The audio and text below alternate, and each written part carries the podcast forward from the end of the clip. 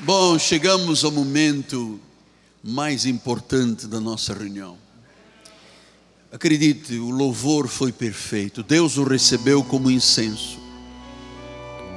A sua postura de um cristão diante do Pai, magnífica. Mas agora chegou o momento de comermos o pão da vida. Jesus disse isso: nem só de pão trigo viverá o homem, mas de toda a palavra que procede da boca de Deus. A palavra de Deus é pão, é com ela que nós alimentamos o nosso espírito. Eu estou muito feliz por poder estar no púlpito da igreja, ah, sempre num clima de expectativa muito grande, porque eu sei em quem eu tenho crido eu sei quanto Deus se manifesta e honra quando Ele é honrado. Então agora vamos para o momento crucial, pastor, crucial. É nesta hora que o Espírito Santo fala efetivamente à igreja. Hein? Abra sua Bíblia no livro de Efésios. O tema já foi apresentado, a perfeita varonidade, a maturidade cristã. Efésios 4,13 diz assim a palavra: Até que todos cheguemos à unidade da fé, ao pleno conhecimento do Filho de Deus, à perfeita varonidade, à medida da estatura da plenitude de Cristo. Hoje, especificamente, a perfeita varonilidade. Amados, oremos ao Senhor. Você sabe que eu tenho uma paixão pela Bíblia Sagrada. Eu amo a palavra de Deus. Eu sou fruto desta palavra. Eu só posso estar aqui nesse altar por causa da palavra. Vocês sabem, eu tive um acidente muito grande em Angola, no exército. Passei dois anos em camas de hospital, fiz 20 cirurgias, andei de cadeira de rodas, de muleta. Tive aí um momento de deserto na minha vida. Mas foi com uma palavra que Deus me curou num leito, num CTI. Então eu, eu amo esta palavra. Você sabe que na minha, na minha intimidade com o Senhor, todas as madrugadas, quando eu abro a Bíblia, eu beijo a Bíblia. Eu tenho um carinho, um amor, eu tenho dezenas de Bíblias, né? Então, as Bíblias para mim se desfazem, porque eu tenho muito, eu uso muito a palavra de Deus, eu uso para tudo a palavra de Deus. Então, eu vou orar agora com você. A minha Bíblia diz que Bíblia sagrada, o que está aqui é sagrado. Eu não posso tratar com desdém, eu tenho que tratar com amor. Vamos agradecer a Deus por este momento. Pai amado e bendito, em nome de Jesus, chegamos ao momento principal da nossa reunião. E esta reunião, esta celebração, tem como garantia a palavra, a palavra viva, a palavra eficaz, a palavra cortante, a palavra da graça de Deus. Estamos conhecendo mistérios que estiveram ocultos desde a eternidade, mas que aprova ao Senhor revelá-los à igreja. Então o Senhor usa agora as minhas cordas vocais, a minha mente, o meu coração, a minha vida eu estou rendido aos teus pés, que eu possa efetivamente diminuir para que Cristo cresça através da minha vida. E dá-me essa ousadia para trazer revelação da palavra, dá-me essa ousadia no abrir da minha boca, para que o povo seja edificado. E não só aqui de forma presencial, mas milhares de milhares, aonde estamos chegando agora pelas mídias sociais. Em nome de Jesus, e a igreja diga amém, amém, amém. Graças a Deus. Meus amados irmãos, santos preciosos, meus filhinhos em Cristo Jesus. Quero começar o meu recado conforme o Espírito colocou no meu coração, sempre com uma palavra de louvor ao Senhor. E eu queria dizer, como disse o salmista, que exaltado seja o Senhor, que ouçam todos os que o temem. Louvado seja o nome de nosso Senhor e Salvador Jesus Cristo. Que grande amor Ele tem por nós. Que grande amor. Ele é a nossa força. Ele é a nossa canção. Ele é o nosso Deus. E nós o louvaremos para sempre. Nós o exaltaremos para sempre.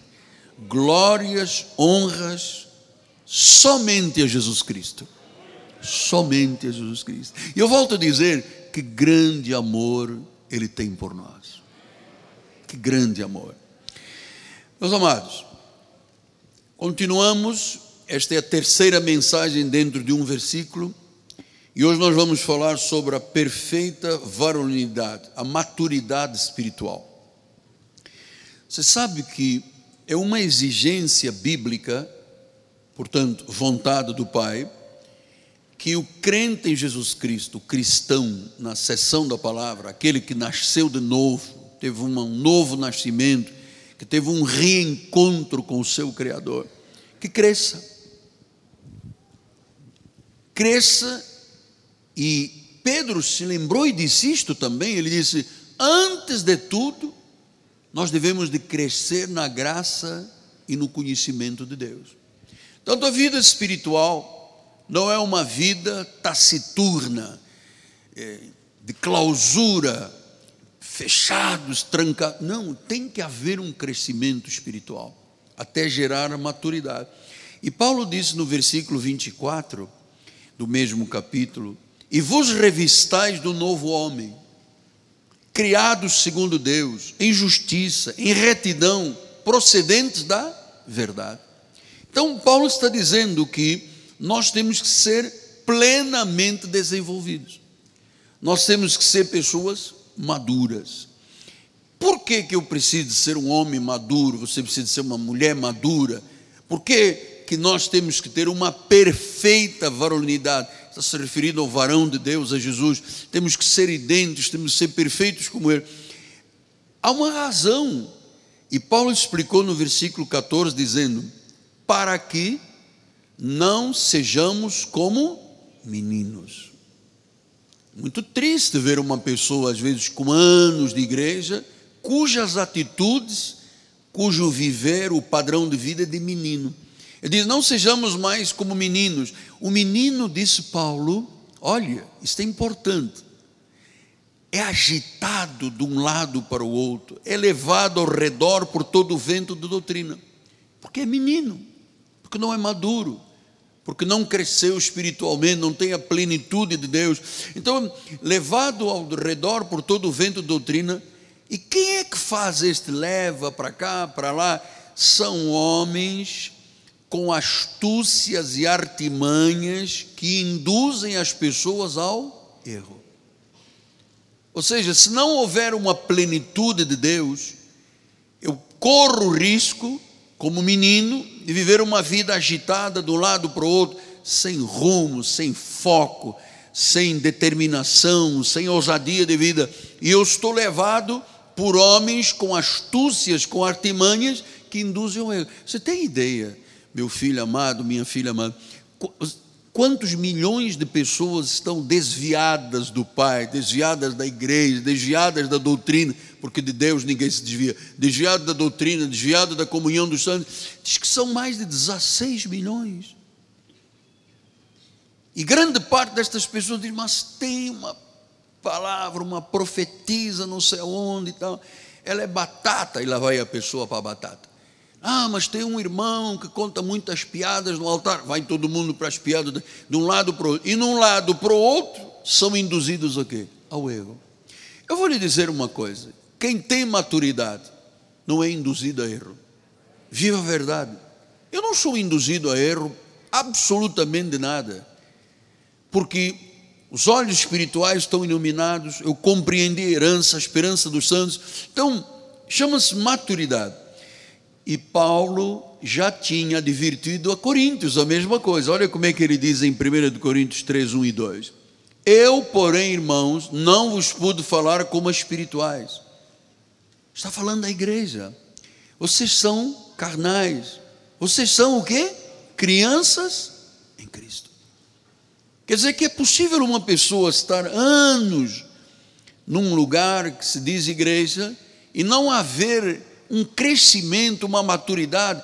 Um dia está na igreja, um dia já não está na igreja, um dia está aqui, outro dia está. Vive como borboleta, né? Dizia o velho pregador, como borboleta, pega um pouquinho de pólen aqui, um pouquinho de pólen, e no meio dessa viagem da borboleta, o erro chega. Né? E o inimigo, o arqui-inimigo da nossa alma, é um sedutor. Ele seduz levando ao erro. Então, Paulo disse: Eu não pude vos falar como pessoas espirituais. Igreja de Coríntios, eu não posso falar a vocês como pessoas espirituais, porque vocês são crianças. E ele diz no versículo 2: Leite vos dei de beber, não vos dei alimento sólido. Por quê? Porque vocês não podem suportar. Tem pessoas que não suportam saber, por exemplo, que salvação não se perde. Não suportam. Elas precisam de dizer: não, eu posso perder a salvação, o diabo vai me pegar, Deus vai apagar o nome do livro da vida, porque são o que? Crianças. Olha, que Deus nos dê a todos, começando por mim até o porteiro da igreja, que Deus nos dê a todos um crescimento para não cairmos nessas situações. Paulo disse: Olha, você é criança porque você só bebe leite, você não come alimento sólido, porque você não suporta nem ainda agora podeis, porque ainda sois o que? Carnais. Então há uma necessidade, nós não podemos viver no borderline, na fronteira entre a carnalidade e a espiritualidade. Tem que sair disso para viver uma vida espiritual plena. Uma vida espiritual.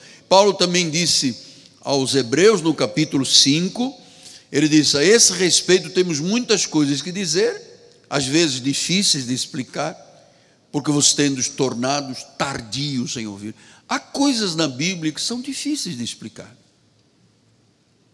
Por que, que Deus tem uma semente da salvação e uma semente da perdição? Ah, é uma injustiça de Deus. Ele tinha que salvar todo mundo. Mas efetivamente, quem é soberano é Ele. Se Ele diz que tem uma semente da perdição e uma semente da salvação, vasos de ira e vasos de misericórdia e honra, como eu posso empacar a minha vida nesta situação? Eu tenho que acreditar.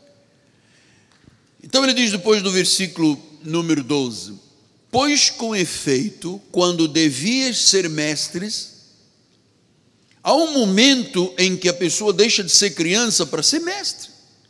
Domina a palavra, viva a palavra, acredita na palavra, não muda a sua confissão. Então, quando você já devia de ser mestre, atendendo, atendendo ao tempo decorrido, quer dizer que o indivíduo que ouve um ano, dois anos, três anos a palavra da graça de Deus, ele tem que se tornar uma pessoa madura. E ele disse: Você tem necessidade outra vez que se ensine de novo quais são os princípios elementares dos oráculos de Deus? Assim você se tornou necessitado de leite e não de alimento sólido. E ele diz depois no 13: Ora, aquele que se alimenta de leite é inexperiente na palavra. Então, onde está o erro? É quando a pessoa não foca a sua vida na palavra. Entende, pastor Bruno? Não foca a sua vida. Então ele fica inexperiente. Nós, olha, só nós é que estamos ouvindo e o mundo inteiro. Então, eu já vi líderes evangélicos sentados aqui que eu digo assim: abrem Efésios ele não sabe o que é Efésios. Ele vai lá em oh, Gênesis, Gênesis, Êxodo, tem Efésios, porque são inexperientes na palavra. Então eu dou graças a Deus, porque nós trazemos a experiência da palavra, da justiça, e se eu for um inexperiente, eu sou o quê? Criança. E você sabe o que uma criança faz? Faz coisas que levam ao erro. Então diz no versículo de número 14: Mas o alimento sólido. Amados, uma das, uma das grandes virtudes que Deus nos deu a este ministério, e eu procuro influenciar a igreja, os líderes, os bispos, para terem a ousadia e a determinação de gerarem alimento sólido à igreja. Porque leite, leite, leite, o corpo fica raquítico. Você já viu uma pessoa pode tomar leite 10 anos, 20 anos, só leite?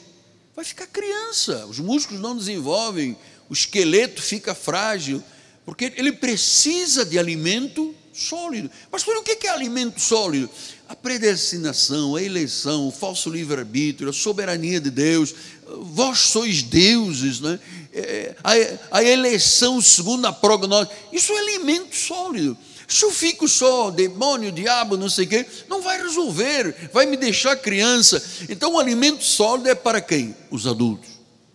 Portanto, a pessoa tem que sair da criancice para a vida adulta. E ele disse: o adulto, pela prática, tem as suas faculdades exercitadas para discernir não somente o bem, mas também o mal. Ou seja, quando a pessoa não é inexperiente na palavra, não tem experiência na palavra, conhece a palavra, lê a palavra, medita na palavra, estuda a palavra, quando chega a hora da mensagem, a pessoa sente o coração como os os, os, discípulos lá, caminho de Emaús, quando Jesus falava sem o reconhecer que ele era naquele momento ressuscitado, diz que o coração deles batia rápido.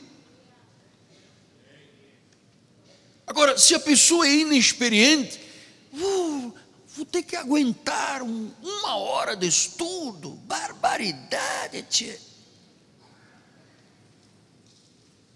Porque é a experiência da palavra que nos torna pessoas adultas, maduros. Você tem gente aqui que me conhece há mais de 41 anos. Eu nunca mudei a minha postura pastoral. Desde a ilha do governador, eu era um menino, um garoto. Deus deu-me uma responsabilidade de ter que juntar, criar um rebanho, construir uma igreja. Passei por experiências tremendas no início do ministério eu vou até dizer que um neófito, uma pessoa que não tem experiência da palavra, não pode chegar ao ministério, porque o ministério tem muitas situações muito difíceis. E se a pessoa não é madura, ela cai em erro. Então, diz que a pessoa que é adulta, por causa da palavra, por causa de um alimento sólido, ela sabe discernir o bem e sabe discernir o mal. Ela não é levada por ventos de doutrinas. Estás a entender? Ela não é levada por erro de um lado para o outro. Ela tem a consciência da necessidade de criar raízes profundas na sua igreja. E ela não dá ouvidos ao enganador. Você pode imaginar quantas situações chegam à minha vida e eu tenho que corrigir. Eu não posso ter medo de corrigir uma pessoa que vem com uma doutrina errada, porque eu sei que a doutrina errada gera pessoas inexperientes na palavra. Agora, quando a pessoa chega a uma vida adulta e madura, olha o que, que acontece no capítulo 6, versículos 1 e 2 e 3. Olha que precioso, olha só. Foque agora, por favor. Por isso, para você ser uma pessoa adulta, se alimentar de alimento sólido, ser experiente na palavra, você tem que fazer uma coisa imediatamente, pondo de parte os princípios elementares da doutrina de Cristo. Aquela coisa do, sabe, salvação, salvação é um fato consumado entre nós. Eu não posso todos os dias estar dizendo salvação, salvação. Eu tenho que andar um pouco mais. Então as pessoas dizem: não, o jejum, o diabo, o demônio, perdi a vida eterna, Deus apagou. Isso é, você tem que botar de lado isso aqui. Pondo de parte, ouça, os princípios elementares da doutrina de Cristo. Ele não diz põe de parte o que o diabo fala, ele diz põe de parte os princípios elementares. Não, sabe, as coisas do A, O, U, A, B, C, D, tem que botar, aprendeu, agora tem que caminhar, tem que dar mais um passo, tem que subir mais um degrau. Ele diz: deixemos-nos levar para o que é perfeito. Então você tem que se deixar levar para o que é perfeito. O que é o perfeito? O perfeito é a graça de Deus. O resto é imperfeito. Deixemos levar para coisa. Não lance de novo. Não fique chamando a igreja todo dia ao arrependimento, arrependimento. Até porque arrependimento no novo pacto é uma vez e para sempre. Na realidade, o arrependimento do novo pacto, da nova aliança, chama-se reconciliação. Você nunca me viu nesses anos todos dizer quem é que se arrepende? O arrependimento é um fato que o Espírito Santo provoca na pessoa uma vez e para sempre. Como é que a maioria das igrejas faz? Todo domingo, quem é que quer se arrepender, vem aqui na frente. Tem irmãos que se arrependeram 20, 30, 40 vezes. Porque o pregador diz: Ah, se não vier ninguém aqui, atenção, vai dar uma bala perdida, o ônibus vai passar em cima, o, o BRT não vai abrir nunca. Então a pessoa fica com medo e diz: Pô, tem que ir lá, senão o BRT não abre, meu irmão. Então a pessoa vem todo domingo, todo domingo, todo domingo é pecador, todo domingo se arrepende, todo domingo é pecador, todo domingo se arrepende. Isso é o quê? Imaturidade. Eu já lhe contei, eu fui há muitos anos pregar numa igreja do outro lado, e Fluminense, e eu preguei e no fim fiz um apelo é, de reconciliação para uma definição de vida. Tinha um coral grande, o coral baixou todo, o povo todo veio, os presbíteros, diáconos, todo mundo foi. Aí o pastor olhou para mim no púlpito e falou assim: Vou aproveitar também. E ele desceu, tadinho, tava, era tão infantil. Vou aproveitar um negócio aqui. Ora também por mim, põe a mão na minha cabeça. Quem sabe, né? Just in case. Quem sabe, senão o demônio me pega e tal. Então nós temos que ter esse cuidado da maturidade. Você se lembra aquela história que eu já contei tantas vezes? Aquele pregador que foi numa igreja pequenina, dia de chuva, uma plataforma alta, e tinha um bocal de lâmpada sem lâmpada, mas tinha energia. Então ele disse: sai diabo, sai diabo, sai, sai. E meteu o dedo no bocal, levou uma descarga, sai também de mim. Então. Porque é imaturo. sai também de mim, aproveita, dá um jeito em todo mundo. Isso é prova de quê? De imaturidade. Então deixemos-nos levar para o que é perfeito. Não fica o arrependimento. Olha, grande parte do que se faz nos ministérios são obras mortas. Pastor, mas quem está falando fé em Deus? Que agora é o dom da fé. Não é mais a fé de Abacuque. E no versículo número 3, tem três bispos. Tem, isso faremos se Deus permitir.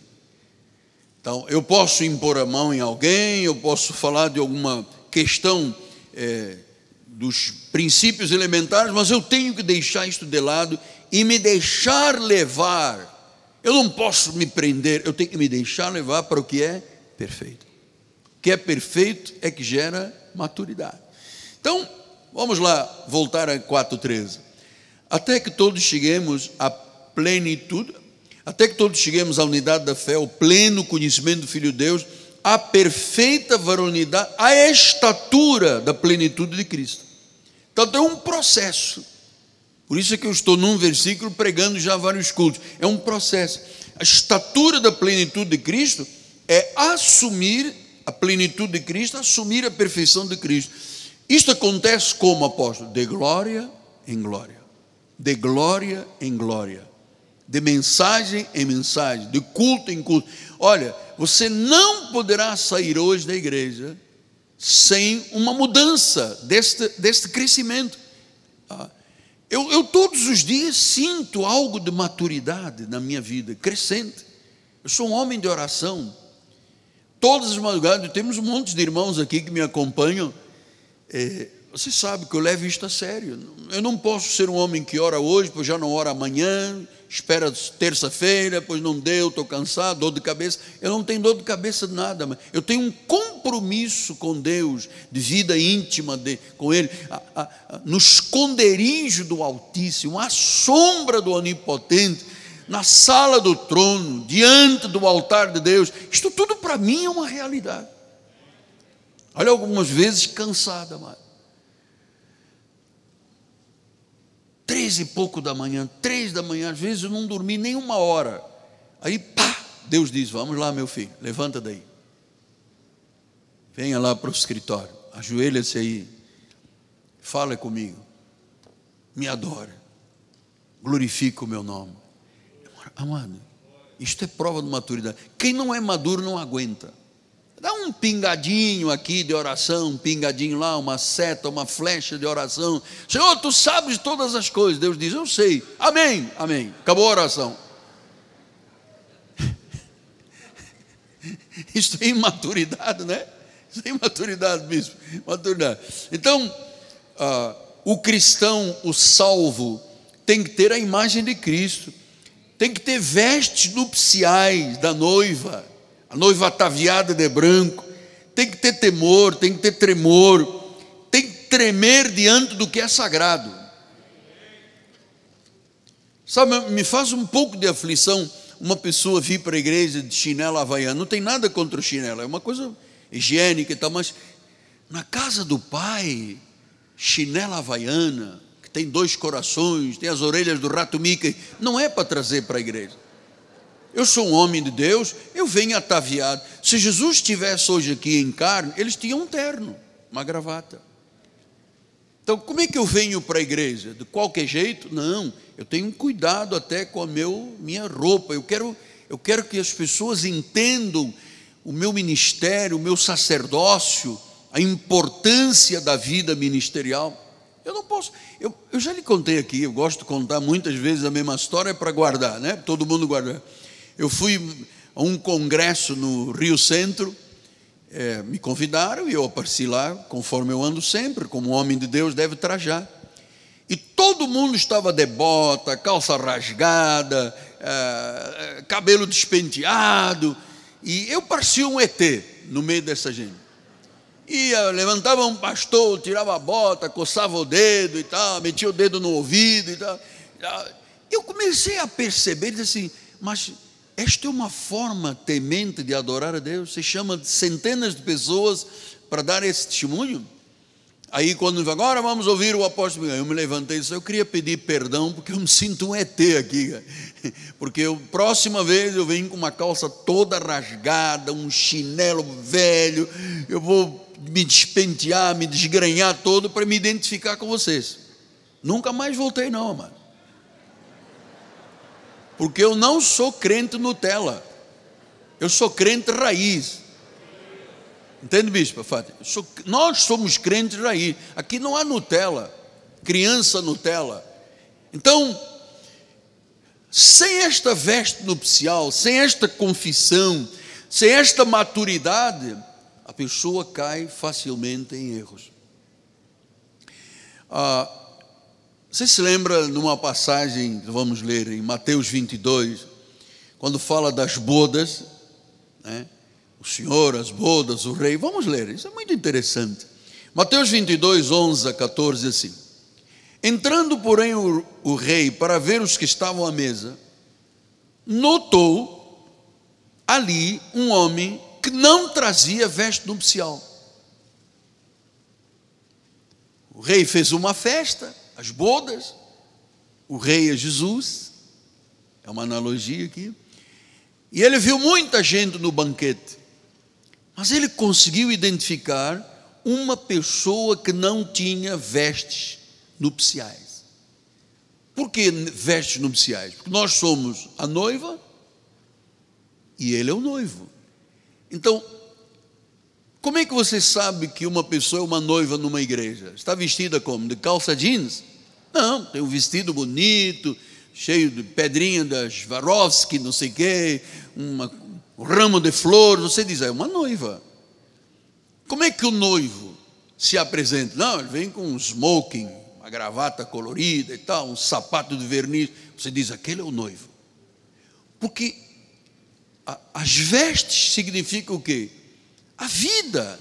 Significa a função, significa o, o chamado de Deus. Então, o comportamento, o padrão de vida diz que temos que ter vestes nupciais. E é, o rei diz que olhou e viu uma pessoa que não trazia veste nupcial.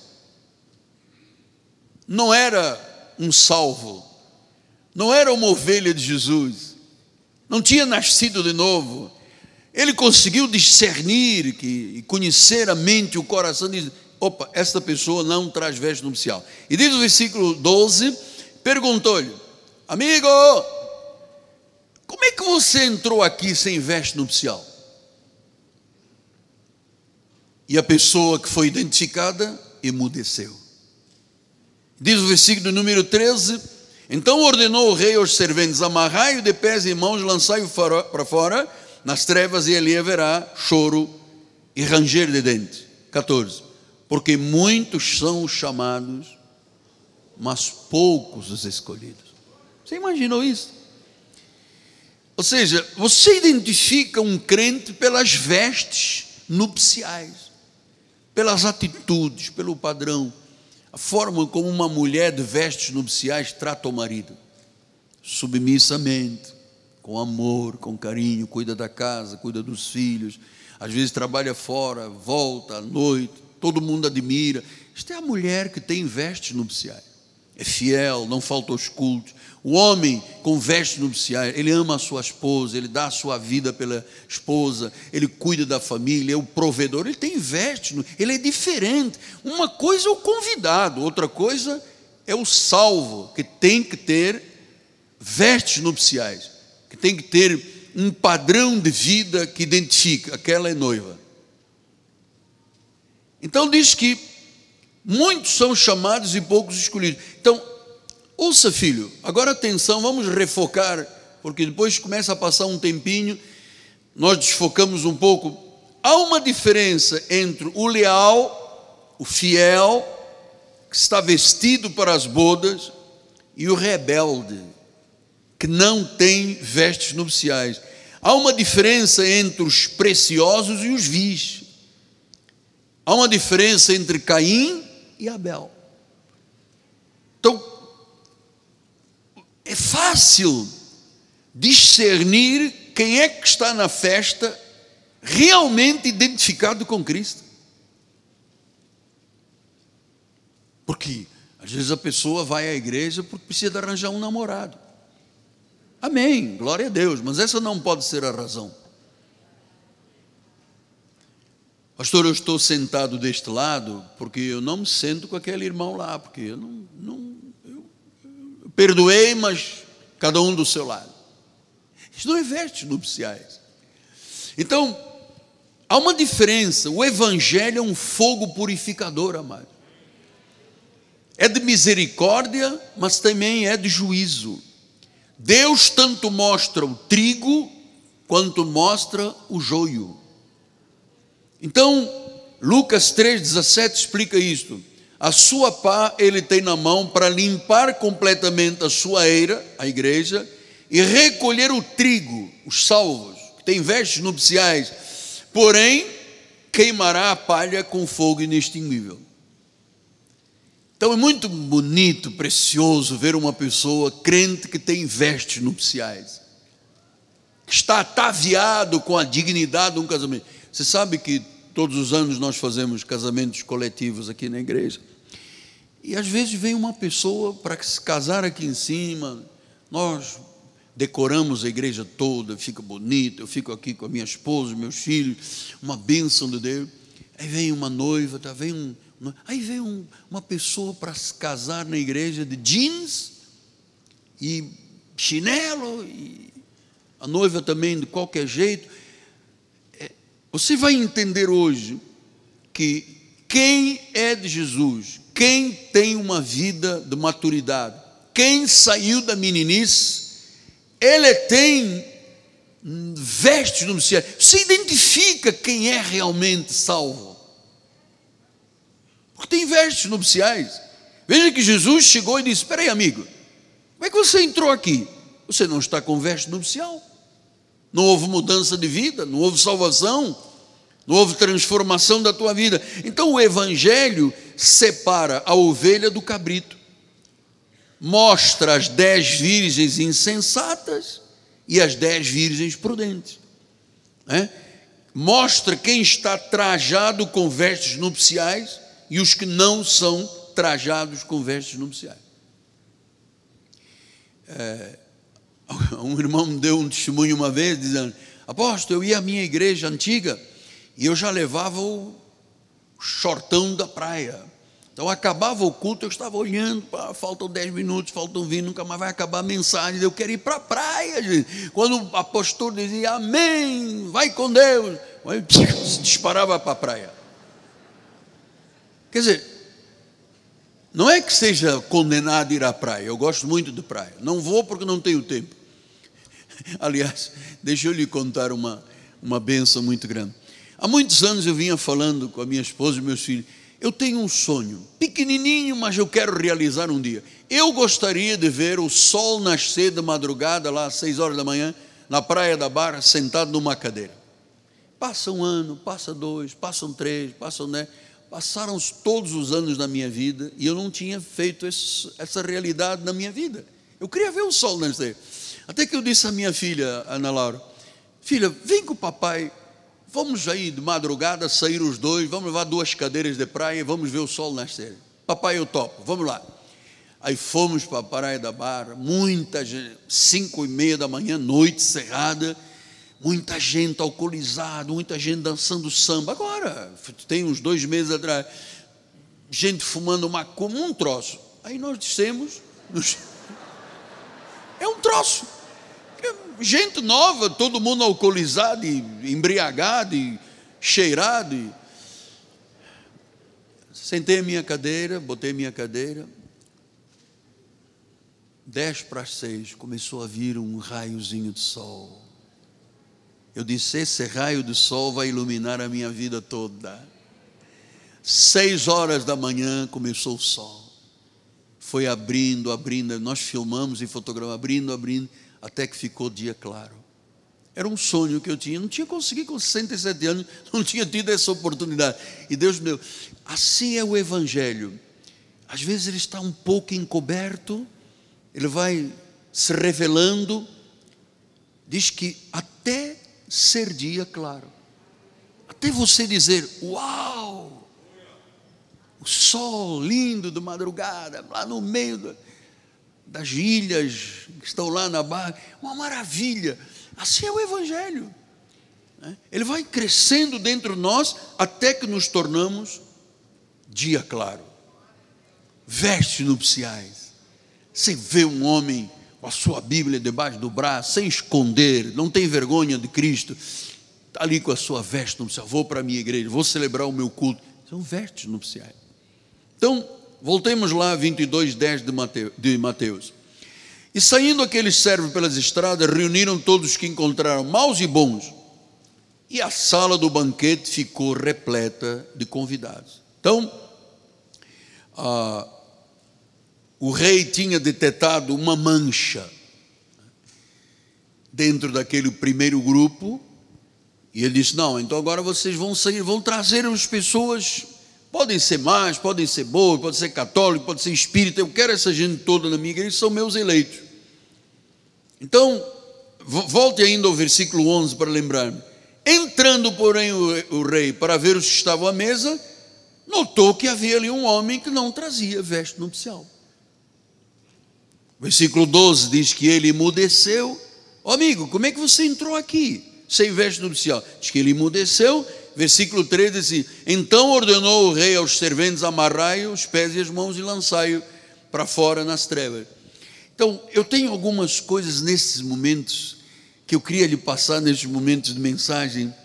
Que, sabe, primeiro lugar, o rei a que se refere esta palavra está vivo se chama Nosso Senhor e Salvador Jesus Cristo. E eu vou lhe dizer, plenamente confiando, Ele está aqui hoje pelo Espírito Santo. Porque esta é uma assembleia solene. Aqui tem a noiva, ataviada de branco, sem mancho, sem ruga, sem defeito. Estamos aqui nas bodas nupciais o noivo Jesus eu não posso ver com os meus olhos, mas ele está aqui, ele prometeu, testou e aprovou. Ele diz: Olha, se estiverem dois ou mais em meu nome, eu vou estar lá. Sim, mas ele está aqui, mas tem uma outra igreja lá embaixo que também ele está. Sim, ele é onipresente, ele está em todos os lugares. Ele é onipotente, ele é onisciente. Então, não diga que o diabo está aqui, ali, acolá, porque o diabo não é onisciente, nem onipresente, nem onipotente. O banquete, o culto, é dele. O salão, o santuário da, das núpcias, é dele. Nós somos os convidados às bodas. E ele manifesta o seu poder. Então, amado, a presença de Deus tem que trazer felicidade, tem que trazer satisfação, tem que trazer alegria. Os salvos festejam o seu Rei Jesus Cristo. Eu não posso vir à igreja para as bodas de forma triste, com, sabe, cheio de depressão, porque, Senhor, oh, nem sei se tu existes, mas eu estou aqui porque a minha mulher me obrigou, meu marido me empurrou, diz que não vai me dar um vestido novo se eu não for à igreja, então eu vou lá à igreja para ganhar um vestido novo. Não pode. Os salvos festejam a Jesus. Você sabe que o rei, e lhe digo isso com muito temor, o rei se afastou de muitos lugares, de muitos chamados igrejas, porque Há muitos lugares com uma placa de igreja que não há fogo no altar, não há sopro do Espírito Santo. Então o rei se revela, o rei é, contempla a igreja, o rei faz os olhos espirituais serem iluminados, e ele diz em João 14, 9: Disse-lhe Jesus, Filipe, Há tanto tempo eu estou convosco que não me tens conhecido. Quem me vê a mim, vê o Pai. Como dizes tu, mostra-nos o Pai. Então, quem me vê a mim, nós temos olhos espirituais para entender que Deus está aqui neste lugar. João 20, 20 disse: Desse-lhes isto e lhe mostrou as mãos e o lado, e alegraram-se, portanto, os discípulos ao verem o Senhor. Alegraram-se quando viram o ressuscitado. Amado, com que alegria! eu venho para a casa do Pai. Pastor disse assim: eu não, eu não suportei aqueles dias que eu tinha que pregar num telefone, num estúdio na minha casa. Eu não suportei aquilo. Eu quase morri do coração.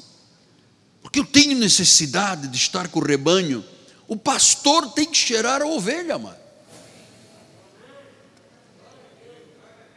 Eu terminava o culto com o telefone celular. Eu dizia: Meu Deus, eu não fui chamado para fazer cultos por telefone celular. Eu preciso de estar na casa do Pai. Eu preciso de estar nas bodas. Então eu tenho uma alegria indizível. Eu conheço Jesus com intimidade. Ah, o salmista, no Salmo 119, 30, 132, ele diz Volta-te para mim, tem piedade de mim, segundo costumas fazer aos que amam o teu nome. Diz que Deus se mostra piedoso, misericordioso, bondoso aos que amam o nome dEle, aos que são ataviados para as bodas, comprometidos, focados com Deus. Então, quando o rei está presente, quando a sua igreja se reúne, a luz revela as coisas ocultas, nada escapará aos olhos de Deus. Agora vamos voltar lá ao homem que não tinha vestes nupciais. Mateus 22, 11 diz assim: Então o rei, entrando o rei para ver os que estavam à mesa, a mesa espiritual, há uma mesa espiritual, o pão da vida está sendo servido pelo altar, e Deus está passeando com os seus olhos e se há uma mancha, se há uma pessoa que não está identificada com o cristianismo, ele diz: opa, você não tem vestes nupciais. Versículo número 12: perguntou-lhe, amigo, como é que você entrou aqui sem vestes nupciais? Pastor, mas o que é uma veste nupcial? É a marca da graça de Deus é o traje adequado, espiritualmente falando, ao salvo. É a marca de Deus, é o selo de Deus. E é isto que nos faz diferentes das pessoas do mundo. Eu não posso ser na igreja uma pessoa e na minha vida secular, no meu trabalho, ser outra pessoa. Eu tenho vestes nupciais, eu ando no shopping todo veste nupcial. Eu vou a algum lugar público, eu estou de nupciais. As pessoas têm que olhar para mim, ou ao, ao olharem, este homem é diferente. Outro dia nós fomos no Casa, casa Shopping, Casa Shopping, e eu parei ao lado de um carro, um Land Rover, e tinha um senhor deitado no banco da frente, o motorista, baixou o banco, estava deitado. E eu estava, parei, estava falando com alguém ao telefone, e ele ouviu a minha voz. Quando eu saí, ele levantou o banco e disse: O senhor é o pastor falando de tal? Eu disse: Não, não sou. Mas eu conheço a sua voz. Eu disse: Deve conhecer, porque há muitos anos esta voz está no mundo inteiro. Ele disse: O senhor é o apóstolo Miguel Ângelo. Puxa. Aí eu saí com a minha esposa. Quando voltei, tinha um bilhete na porta do carro. Amado, você não imagina o que esse homem escreveu nesse bilhete. Desse encontro que uma pessoa ataviada das vestes nupciais teve com uma pessoa que não sabia. Eu não sabia quem ele era, nem, nem eu sabia, nem ele sabia. Mas ele viu em mim. Aí eu mandei, pedi o telefone celular. Ah, ele deixou o telefone celular, mandei-lhe uma mensagem e ele disse, ah, e coloquei ele na lista dos intercessores. Então, todo dia, quatro e pouco da manhã, treze e pouco da manhã, esse homem está lá diante do trono. Você sabe por quê? Porque ele viu alguém com vestes nupciais.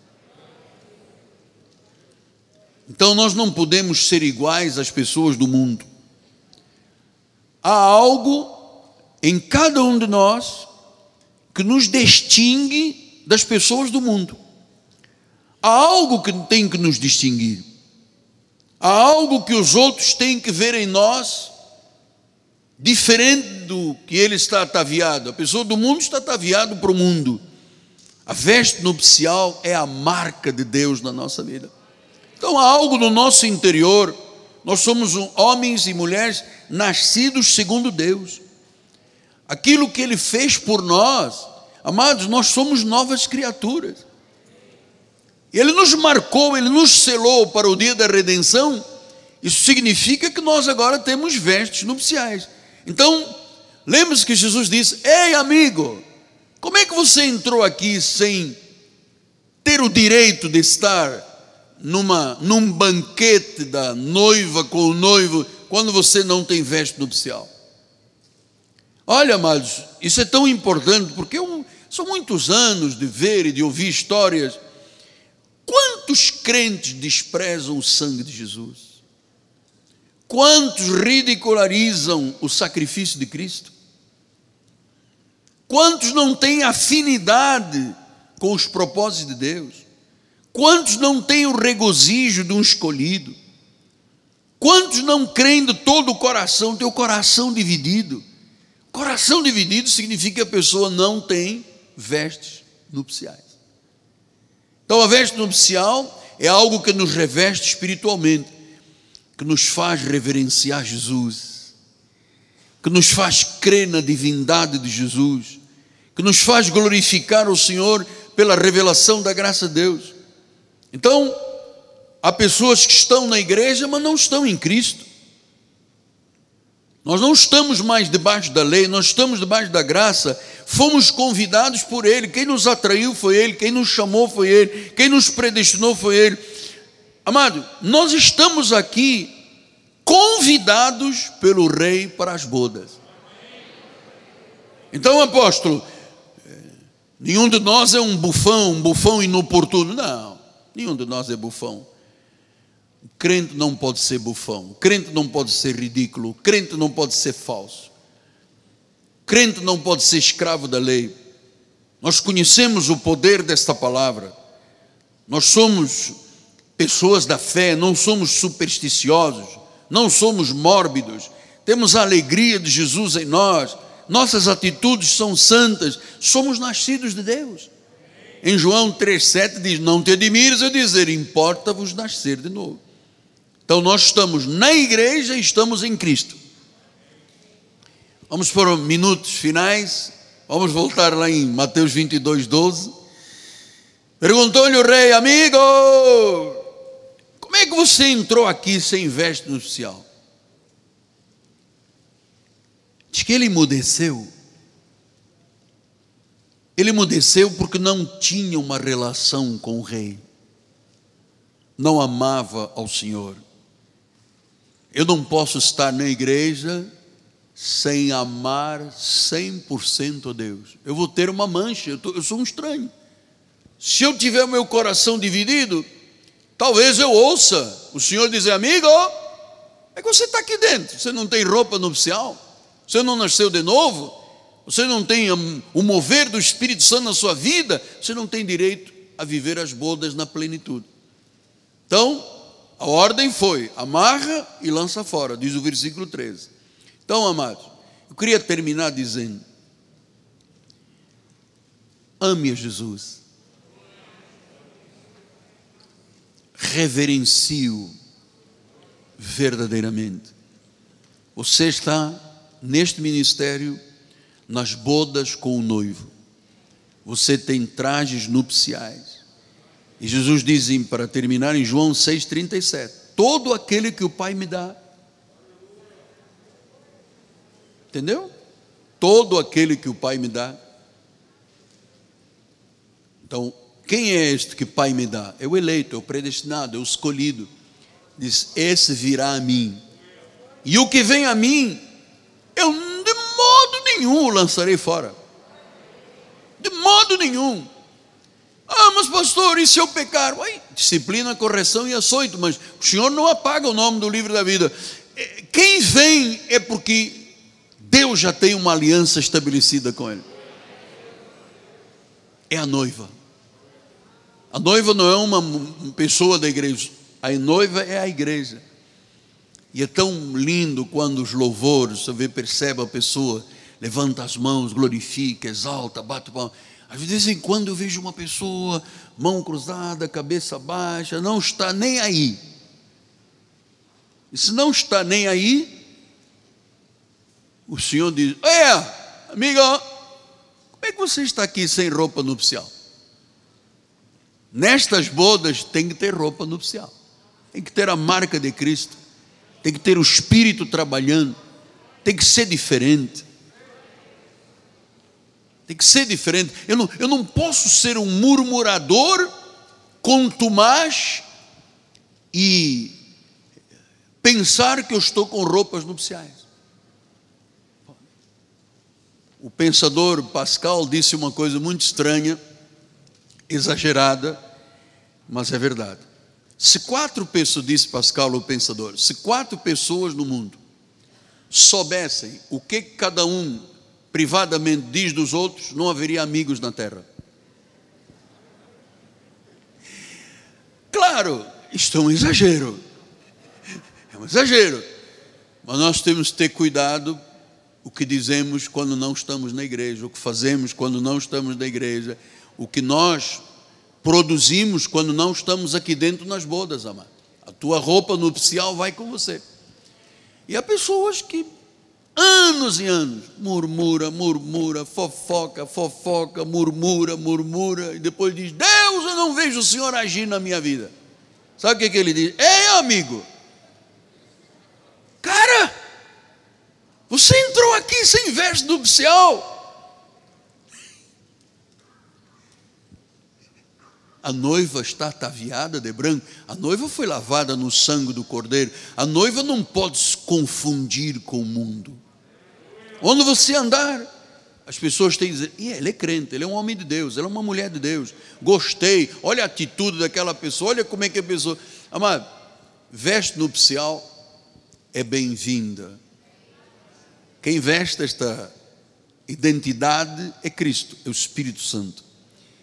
Então, amado, aqui na tua vida pessoal, ataviado com veste nupcial, seja diferente, seja um diferencial, porque o Rei é que te convidou para estas bodas.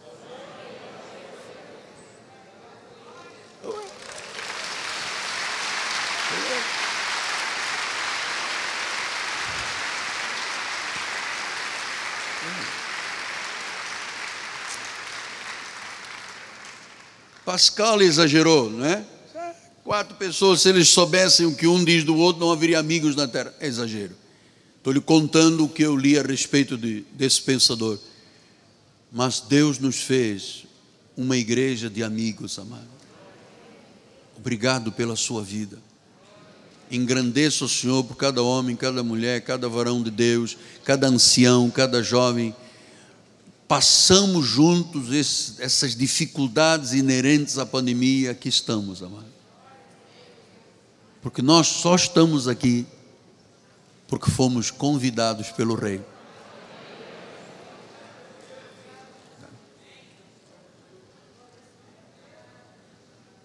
A minha veste é nupcial. Você nunca me verá neste altar sem as vestes nupciais. Você recebeu essa palavra? Oi, obrigado. Deus seja louvado. Deus seja louvado. Senhor Jesus, mais uma vez nos curvamos ante a tua presença. Tu estás gerando a cada encontro, a cada culto, maturidade, transformação de glória em glória. Estamos vendo o Espírito agir na nossa vida. Não somos vidas estéreis, secas. Pelo contrário, Pai, estamos transbordando da plenitude de Deus. Estamos com uma identidade que não é mais a carteira de identidade do governo a identidade de Cristo em nós. Cristo em nós é a esperança da glória. Amado, não saia deste lugar hoje sem uma decisão peremptória. Se eventualmente dentro desta multidão, com distanciamento, álcool gel, banco sim, banco não, higienização, mas se há alguém entre nós que ainda não não tem esta veste nupcial, entrega a tua vida a Jesus, renda-se, coloque-o em primeiro lugar, todas as coisas acontecerão na sua vida. Creia, em nome de Jesus, amém. Nossos bispos, vamos oferecer os cálices, pão,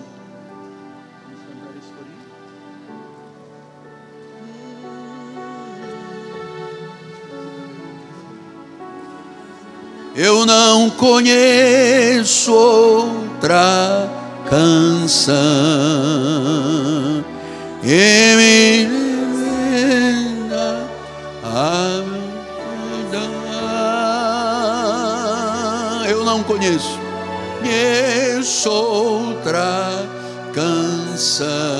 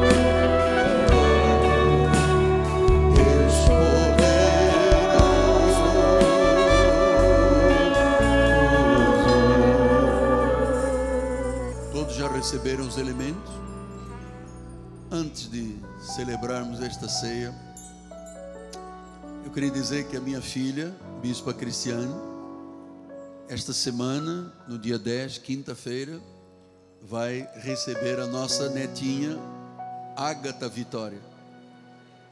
Vamos todos orar por ela? Pelo Bispo André? Vamos lá. Senhor Jesus, muito obrigado, Deus, pela felicidade do galardão, da recompensa da bênção da herança da Ágata Vitória. Está chegando a hora, Senhor. Ela será certamente uma bênção para os seus pais, para a família e para a igreja.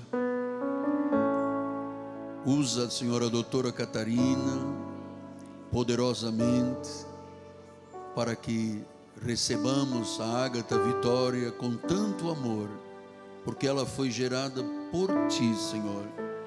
Foi a tua mão que gerou, foi o teu grande amor que gerou, o teu galardão que gerou.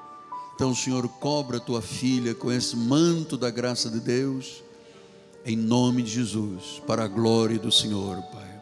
Amém, amém e amém. Minha filha. Daqui a pouco você já vai estar com a tua herdeira, a vossa herdeira, para a glória do Senhor. Você está em paz, está tudo tranquilo. Nós amamos muito vocês. Amém? A gatinha é o vovô. Vem logo, garota. a Deus toda a glória. A Deus toda a glória.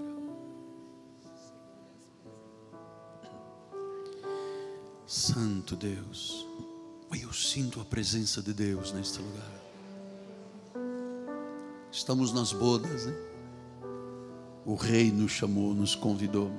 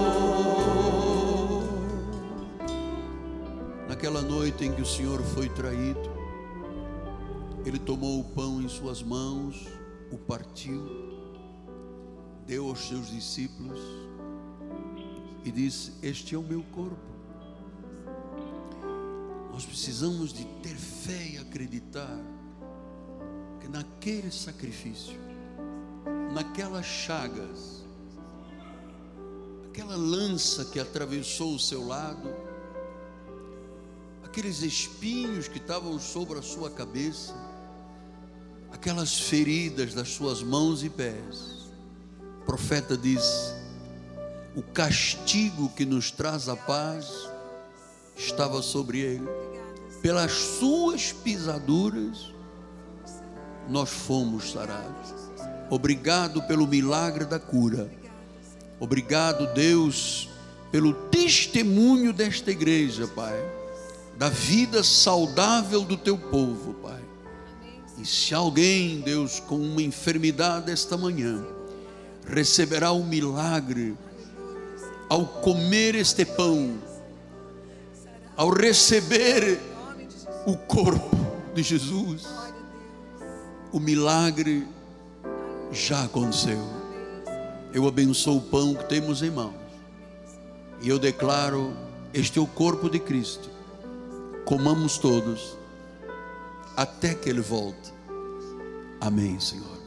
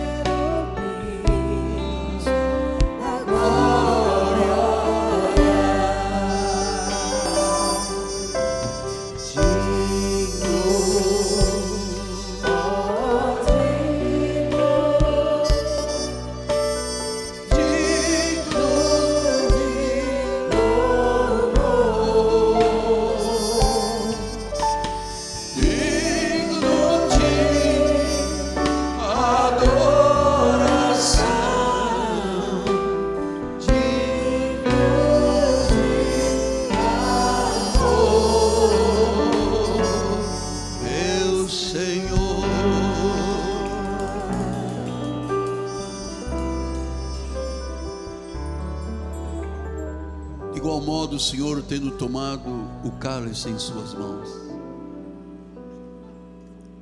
o abençoou. E disse: Este cálice é o cálice da nova aliança, é o cálice que será servido à noiva, ataviada de branco, com vestes nupciais, na congregação solene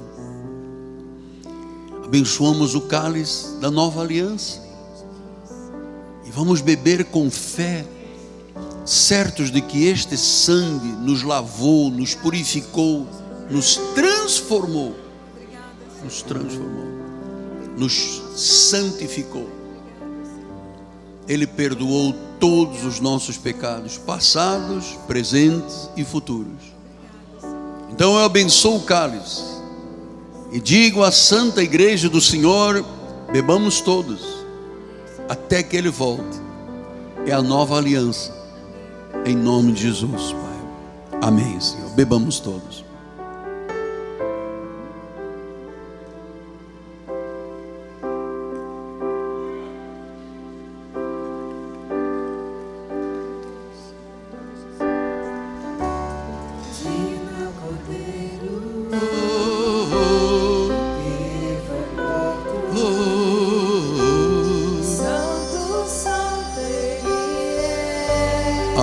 Cálices são descartáveis. Se você quiser levar para recordação, pode levar. Senão, nós vamos recolher.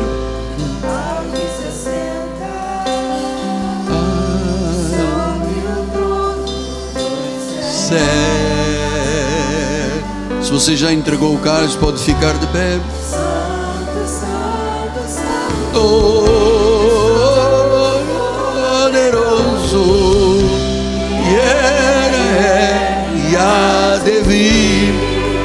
Esses segundos finais, levanta as mãos para os céus e ação eu canto, louvor ao Rei do Rei, és tudo para mim. E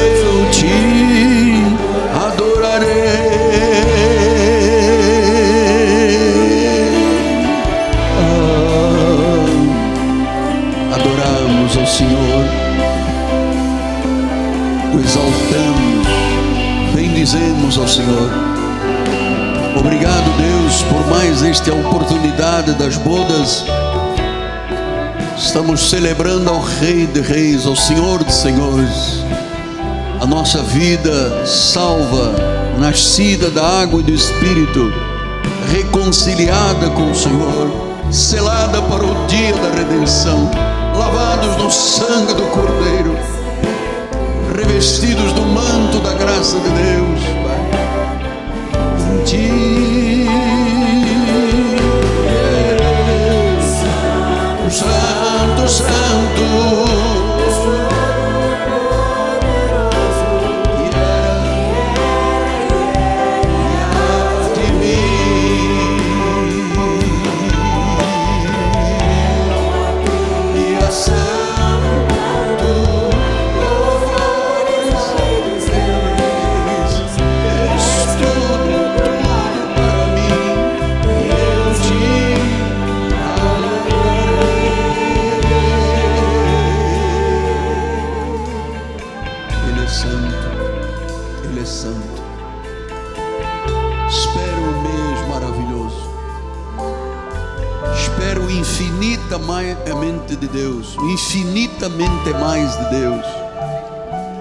Espere céus abertos sobre a sua vida. Espere provisão. Espere milagres, prodígios, maravilhas, sinais da sua glória. Espero o melhor de Deus para o mês de setembro. A bispa vai dar a bênção final. Você pode levantar as suas mãos em gratidão ao Senhor. Senhor, obrigada, Senhor. Obrigada por essas bodas, Senhor. Obrigada porque tu nos convidaste, Senhor. Obrigada porque nós temos a tua vestimenta, Senhor. Senhor, que quando sairmos daqui, Senhor, por onde andarmos, as pessoas vejam Cristo em nós, Senhor. Cristo em nós, sendo a esperança da glória, Pai. Põe os teus anjos, Senhor, para nos livrar de todos os males, Pai. Porque nós sabemos que a tua graça, o teu amor e a tua misericórdia nos seguirão todos os dias. E nós somos felizes porque fomos chamados para viver esta graça poderosa e para proclamar que Jesus Cristo é o Senhor. Obrigada, Senhor, pela eleição. Eis-nos aqui, Senhor, para te representar, para te reproduzir, para sermos chamados de servos bons e fiéis. Saia daqui para ter o melhor mês da sua vida. Um mês de bênçãos, um mês de possibilidades, porque Deus tem grandes coisas para você. Tome posse em nome de Jesus. Amém.